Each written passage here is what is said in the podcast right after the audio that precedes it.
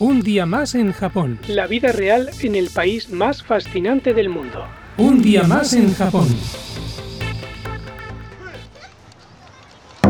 Muy buenas a todos y bienvenidos. Un día más en Japón. Yo soy José Luis y hoy quiero hablaros de las diferencias entre los tatuajes occidentales y los japoneses. Vamos allá.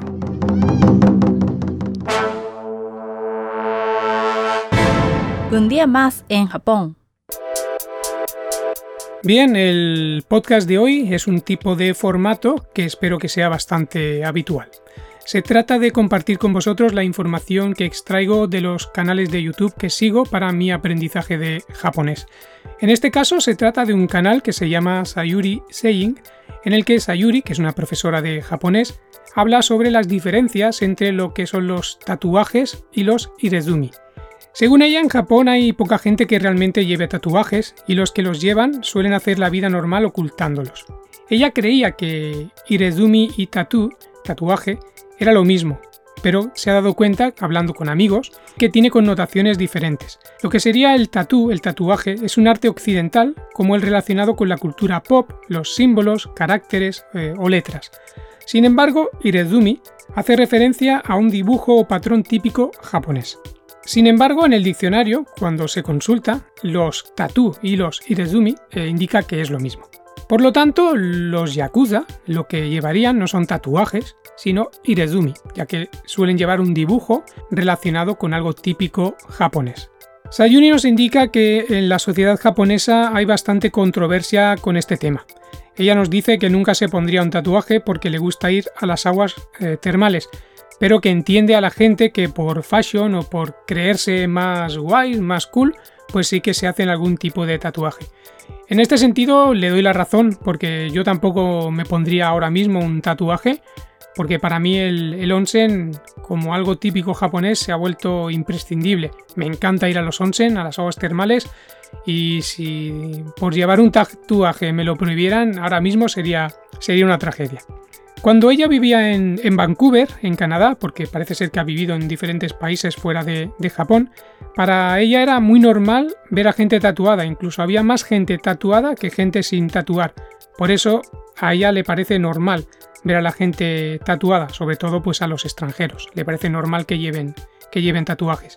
Hay muchos eh, japoneses que les haría ilusión ponerse un tatuaje, nos dice, pero dentro de la sociedad japonesa, trabajar con algún tipo de tatuaje que no se pueda ocultar de forma fácil es muy muy difícil, aunque es más eh, posible si eres algún tipo de artista o autónomo. Por eso nos dice que ella tiene un amigo que es peluquero, es estilista y lleva tatuajes.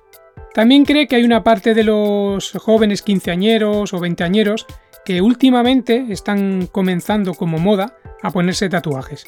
Ella piensa que esta gente tendría que pensárselo mejor antes de hacerse el tatuaje porque después cuesta mucho o a veces es, imposible quitarlos y sobre todo es muy muy caro y por eso tendrían que pensárselo dos veces. Según ella, a los japoneses les da igual y esta, esta parte me gusta mucho.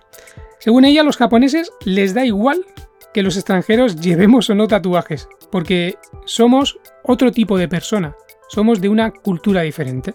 Y por eso eh, no hace falta que nos preocupemos, porque a ellos les da igual. Sin embargo, yo veo aquí algo contradictorio.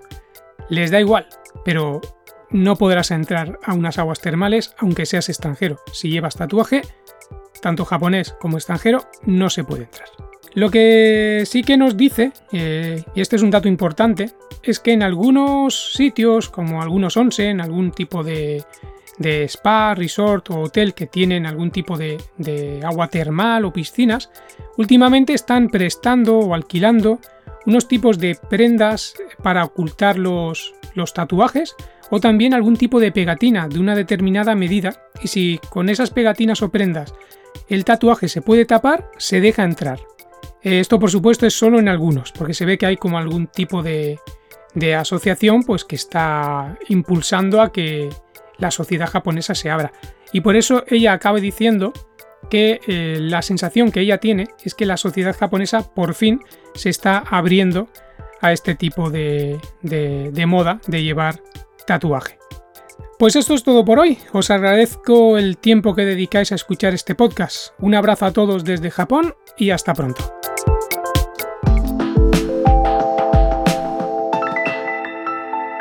Un día más en Japón. Sayonara.